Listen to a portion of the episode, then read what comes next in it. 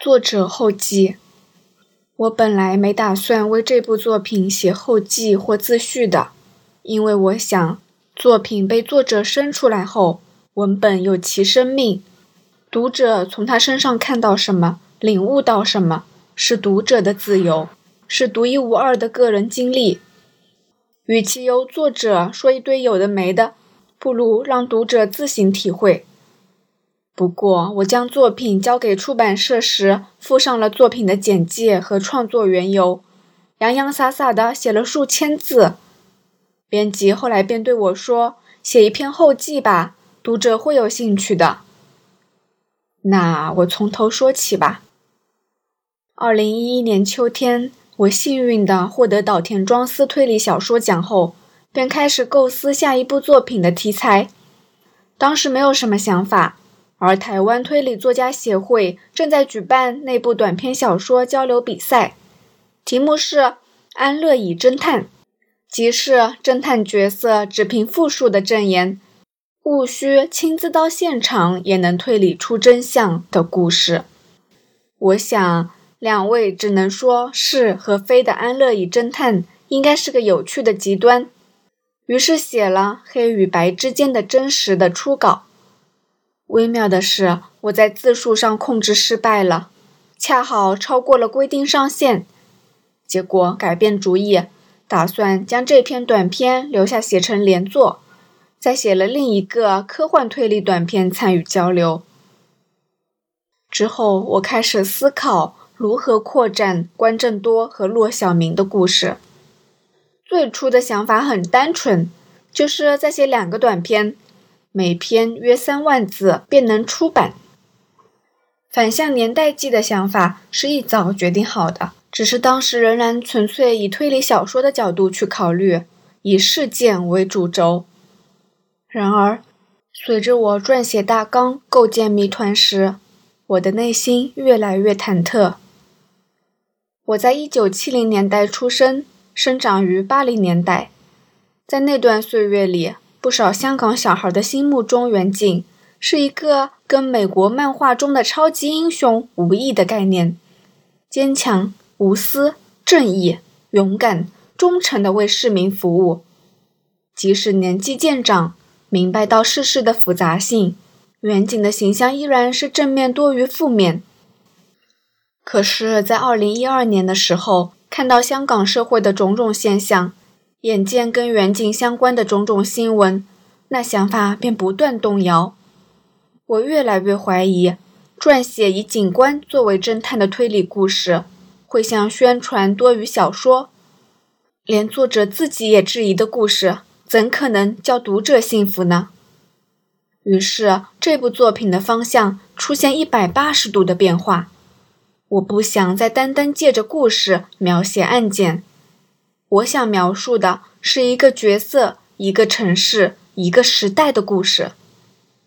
然后篇幅便超乎我想象的急速膨胀了。如果你熟悉推理小说，尤其是日系小说，大抵知道本格推理与社会推理的流派分野。前者是谜团轨迹为主，重点是以线索解开谜底的逻辑趣味。而后者的重心放在反映社会现状，强调人性与写实。我本来想写纯本格的故事，可是方向一转，便倾向于社会描写。两者性质未至于完全相反，但要结合混搭并不简单，很容易让其中一方的味道盖过另一方。为了解决或者说称为逃避这问题。我采用了另一种方式编写这部作品，由六个独立的中篇本格推理故事组成，每一篇也强调谜团和逻辑趣味的路线，但六篇串联起来便是一幅完整的社会绘图。我的想法是，微观之下，本作是本格推理；宏观下，却是写实派的社会作品。每篇故事的年份都是香港社会脉络的转折点，那些元素或许在故事中占重要的部分，也可能仅仅只是衬托。唯一不同的是第一章，毕竟故事中的日期比我完稿的日子还要晚。我不是诺斯特拉姆斯，没有预知未来的能力。不过，二零一二年至一三年间，香港社会对警权的质疑日益严重，二二年末更是高分，或许算是不幸严重。我不打算一一详说每个故事背后的想法、角色的意涵、细节里的隐喻。文本里外的概念连结之类，这些留给各位读者感受就好。我只想谈谈其中两点。对不熟悉香港地理的台湾读者来说，这一点我不提，或许便不会知道。故事中的地点其实是不断重复的，例如第二章关正多与骆小明碰面的球场，和第五章当做南师大厦蓝本的。南市大厦相近，都在亚街老街附近。第三章传出可疑人物出现，大型公共屋苑关龙楼就在第五章坚尼地城游泳池旁边。第二章唐寅遇袭的西九龙填海区前身就是第六章主角和阿七等候民邦号靠岸的佐敦道码头。第三章的嘉贤街市集。